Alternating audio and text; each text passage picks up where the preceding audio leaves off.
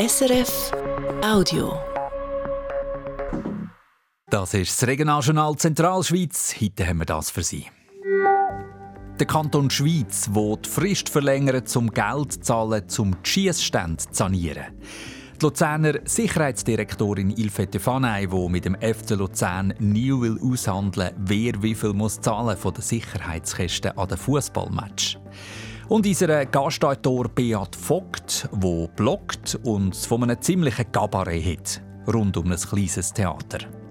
Das Wetter für morgen viel Wolken, zwischendurch Regen, das bei etwa 8 Grad. Am Mikrofon Michael Zetzi. Zum Start die Sendung gehen wir zurück in die Corona-Pandemie.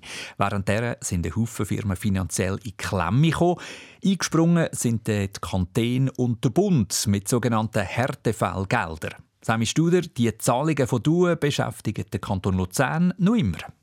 Da will die Regierung nämlich von gewissen Firmen einen Teil vom Geld zurück. Grund dafür ist, dass das Geld eben wirklich für Härtefall denkt sei, begründet die Luzerner Regierung und nicht dafür, dass die Firmen einen Gewinn machen können. 80 Firmen im Kanton Luzern, die bis jetzt so eine Aufforderung zum Geld zurückzahlen bekommen haben, haben dagegen aber Einsprache gemacht. Die Luzerner Regierung sagt jetzt, sie haben noch einmal geschaut, ob alles richtig gelaufen sei denn und sie halten an diesen Rückforderungen fest. Aber sie wollen das Ganze gerichtlich prüfen. Das machen sie aber nicht, weil sie das Gefühl haben, etwas falsch gemacht zu haben, sagt der Luzerner Regierungspräsident Fabian Peter. Man hat aber das muss man auch sagen, natürlich damals, weil das auch schnell hat müssen gehen, ist auch die Rechtsetzung relativ schnell gegangen. Und darum hat man jetzt im Nachhinein festgestellt, dass es da in, in der Buchhaltung, in den Jahresabschlüssen natürlich ein bisschen unterschiedliche Vorgehensweisen gegeben hat.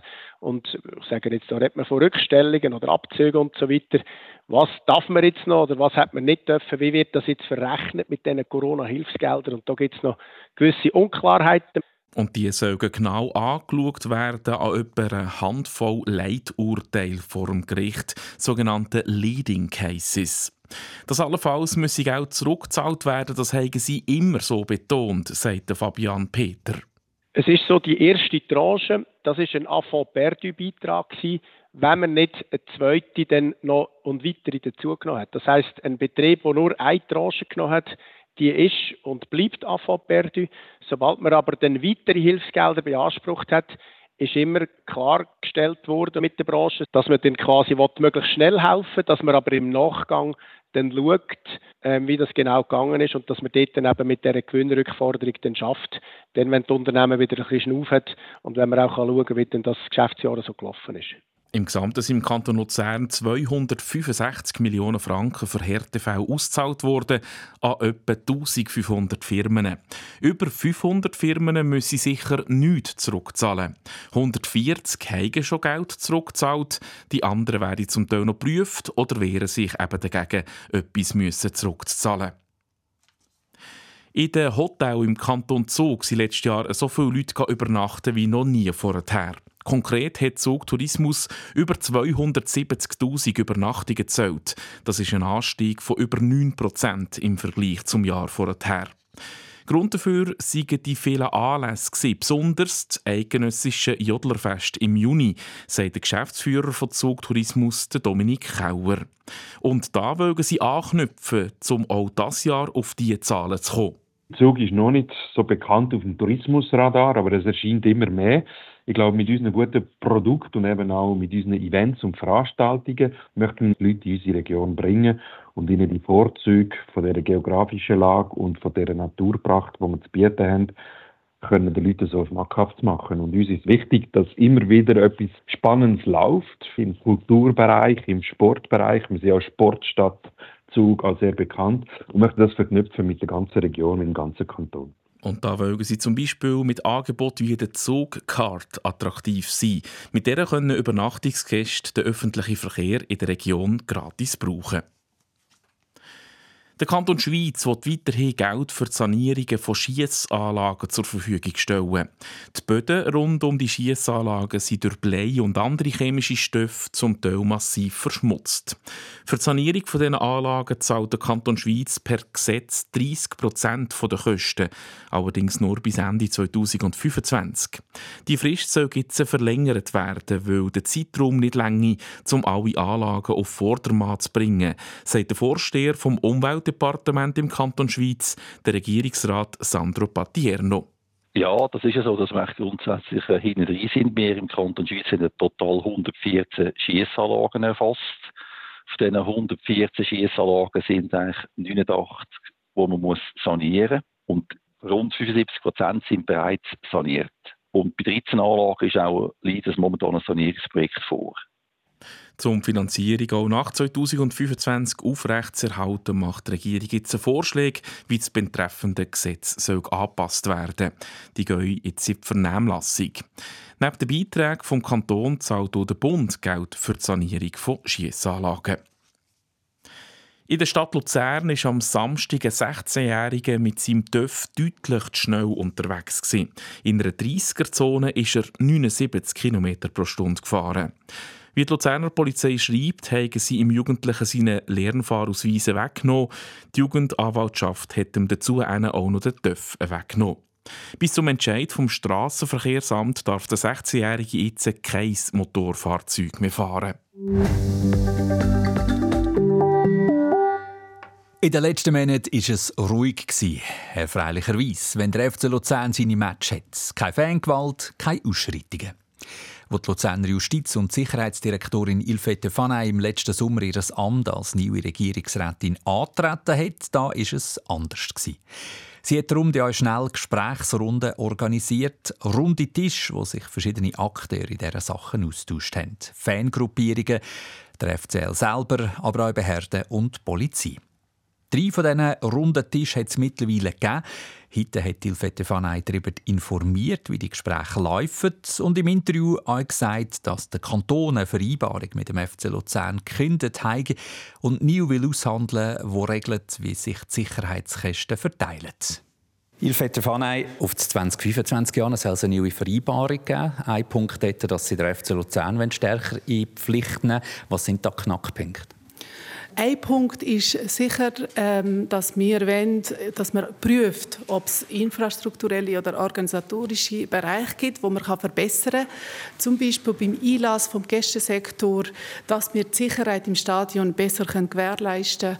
Zum anderen ähm, ist der Punkt von der sogenannten Cluballianz. Das sind eskalative Maßnahmen, äh, FCL, wo mit anderen Clubs in Kontakt ist und das soll dazu führen, dass man bessere Klarheit hat, was Spielregeln aussehen und zum anderen gibt es einen Bereich von der äh, Kostendeckung. Wir überprüfen, ähm, ob die jetzige Kostendeckung genügend ist mit immer mehr Spiel in kürzeren Fristen und zum anderen gibt es einen Bereich von der internationalen Spiel, wo wir auch prüfen, ob die Entschädigung da noch stimmt.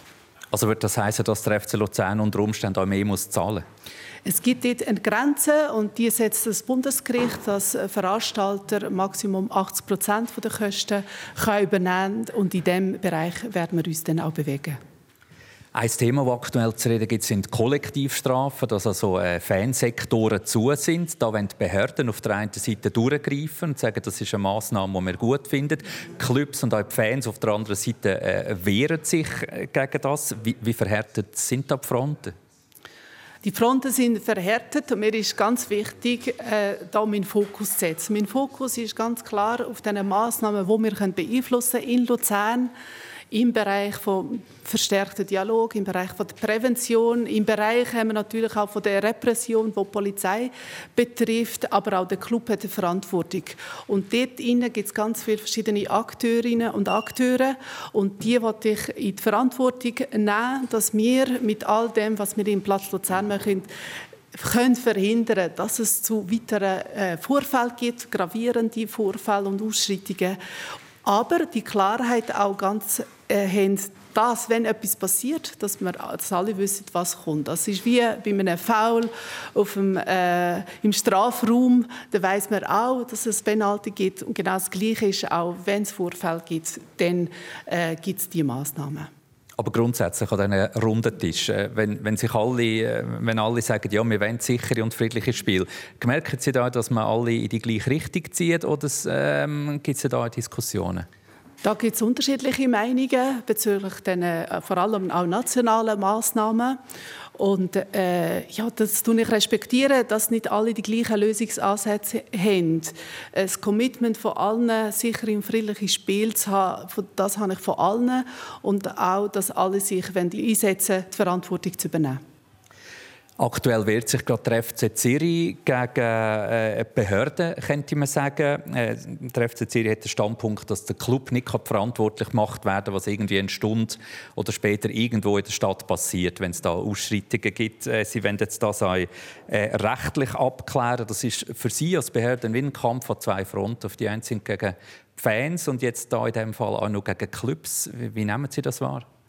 Wir sind in einem Rechtsstaat und jeder hat die Möglichkeit, äh, Massnahmen, wo man nicht zufrieden ist, äh, das vor Gericht zu bringen.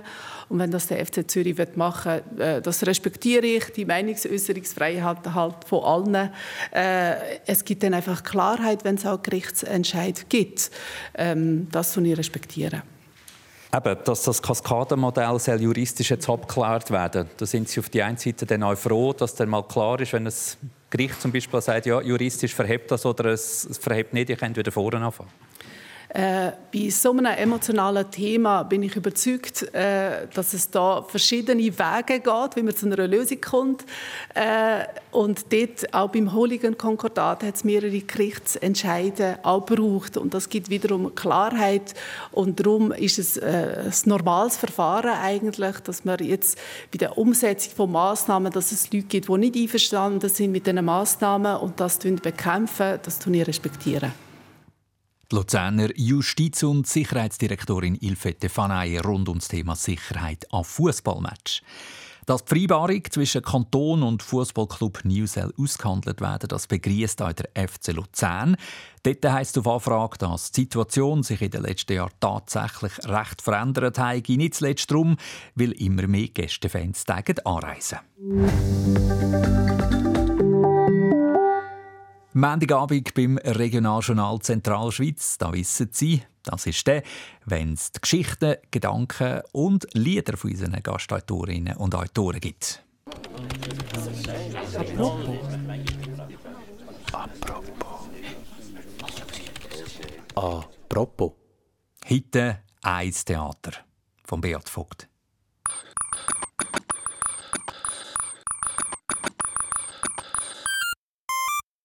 Vogt blockt. Also, Titel Großes Theater um kleines Theater. Das kleine Theater, das ist das kleine Theater, das Kleintheater von Luzern. Gegründet vor über 50 Jahren vom Emil und jetzt Schauplatz worden von einem Kabarett, das er selber hätte geschrieben haben. Sie haben es ja vielleicht mitbekommen. Vor gut einem Monat hat es plötzlich geheißen, das Kleintheater muss weg, weil das Haus, wo es jetzt drin ist, am Bundesplatz zu Luzern, abgerissen werde. Und im Neubau hat es keinen Platz mehr. Gut, das ist ja jetzt noch kein Kabarett. Sogar überhaupt nicht lustig. Nicht einmal, wenn es der Emil selber wird erzählen Aber es ist dann eben gleich zu einem Kabarett geworden, geliefert in zwei Teilen von der Lupika. Die Lupica, das ist die Luzerner Pensionskasse, die Besitzerin vom Gebäude. Kabarett Teil 1. Die Botschaft der Lupica. Die Botschaft die stammt aus dem Schreiben, wo die Pensionskasse im Kleintheater erklärt hat, warum sie weg muss. Mit dem Theatersaal können sie zu wenig Miete reinholen. Schreiben wollte sie, Kultur ist nicht unsere Aufgabe. Stattdessen schrieb sie, dies wäre nicht im Interesse unserer Destinatäre, denen wir treuhänderisch verpflichtet sind. Hören Sie den Emil auch? Ja, also dies wäre dann nicht im Interesse unserer Desti, Desti, Destilitäre. Destilitäre? So eine Schnapsidee. Kleiner Kommunikationstipp an dieser Stelle. Wenn Sie eine unangenehme Botschaft vermitteln wollen, vermeiden Sie technokratische Sprache. Oder wissen Sie was? Vermeiden Sie technokratische Sprache. Auch sonst. Immer. Kabarett Teil 2. Die Botschaft über den Botschafter. Das scheint jetzt ein bisschen kompliziert, aber Verwicklungen gehören ja auch zu einem Kabarett. Also, der Botschafter, das ist der, der für die Pensionskasse kommuniziert hat. Der Geschäftsführer, der in der Öffentlichkeit begründet hat, wieso die Kasse das Kleintheater nicht mehr in ihrem Gebäude will. Der, der dann, ein paar Wochen später, plötzlich seinen Job gekündigt hat. Das hat dann der Vorstand der Pensionskasse mitteilt, in einer Medienmitteilung zum Abgang vom Geschäftsführer. Eben die Botschaft über einen Botschafter. Sie hat geschrieben, er hat die LUPK strategisch sowie operativ zielführend weiterentwickelt, professionalisiert, nachhaltig gestaltet und Entscheidendes zur soliden Finanzierung der Kasse beigetragen. Genau, alles super. Er geht halt einfach gerade jetzt, wo das mit dem Theater an die Öffentlichkeit gekommen ist. So ein Zufall. Ja, also, was der Vorstand wirklich hat schreiben das kann man sich, glaube selber denken. Kleiner Kommunikationstipp auch hier. Wenn Sie eine unangenehme Botschaft vermitteln wollen, vermeiden Sie Schwurbeleien. Oder wissen Sie was? Vermeiden Sie Schwurbeleien. Auch sonst. Immer. Ausser natürlich, Sie wollen Stoff liefern für ein Kabarettstück. Weil dort sind Schwurbeleien und technokratische Sprache super, richtig lustig sogar. Und drum Kabarett das Fazit. Freundinnen und Freunde der Satire können beruhigt sein. Auch wenn das Kleintheater sterben sollte, das Kabarett überlebt. Zumindest als Realsatire in der Führungsetage der Luzerner Pensionskasse. Das sind doch gute Aussichten. Veröffentlichen. Kolumne Vogt bloggt vom Beat Vogt. Seine und alle anderen Geschichten von unseren Gastautorinnen und Autoren können Sie nachhören auf srf.ch-audio, der Suchbegriff dort. Apropos. Das ist das Regionaljournal Zentralschweiz, da wie SRF 1. In fünf Minuten ist es sexy. Das Wetter heute, ja, was soll man sagen, so so lala, nicht wiesch, nicht wirklich schön. Hören wir, wie es für morgen aussieht. Das sind die Aussichten von Sabine Balmer von SRF Meteo. In der Nacht und am Mond bleibt der Himmel meistens Wolken verhangen. Besonders morgen wird es dann auch ab und zu nass, dabei schneit es oberhalb von etwa 1000 Meter. Temperaturen kommen Zempach und Luzern mit Kleinbeisen auf höchstens 7 Grad, das Altdorf und Zug gibt es 8 Grad, Engelberg 4 und auf dem Franalpstock hat es gerade etwa 0 Grad. Auch der Mittwoch ist ein mehrheitlich grauer und kühler Tag. Es kann dann auch noch ein bisschen nieseln.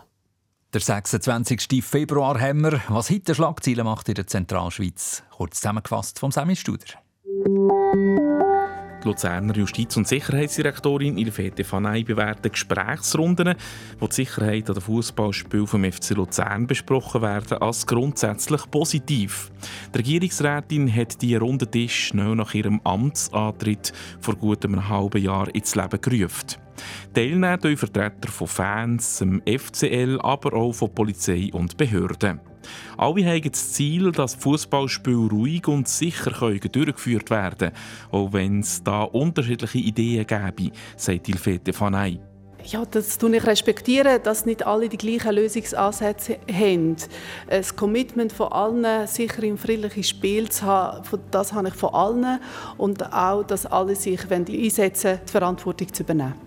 Aufs neue Jahr einen will der Kanton dann auch noch die Vereinbarung mit dem FCL neu aushandeln, wo regelt, wie die Sicherheitskosten verteilt werden.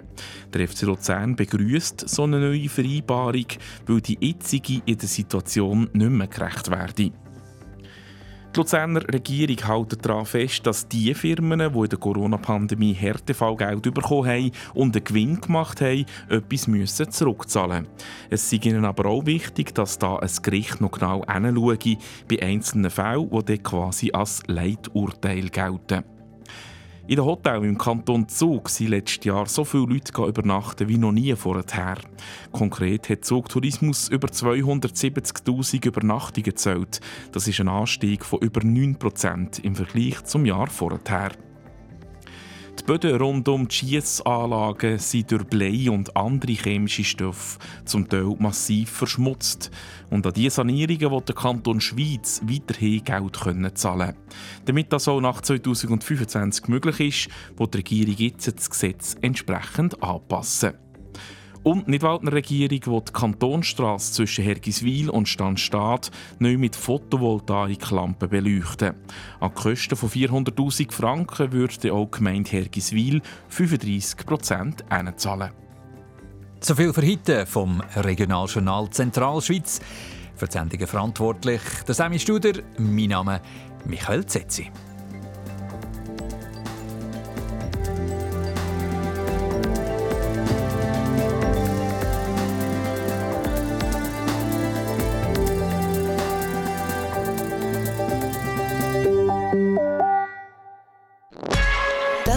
Podcast von SRF.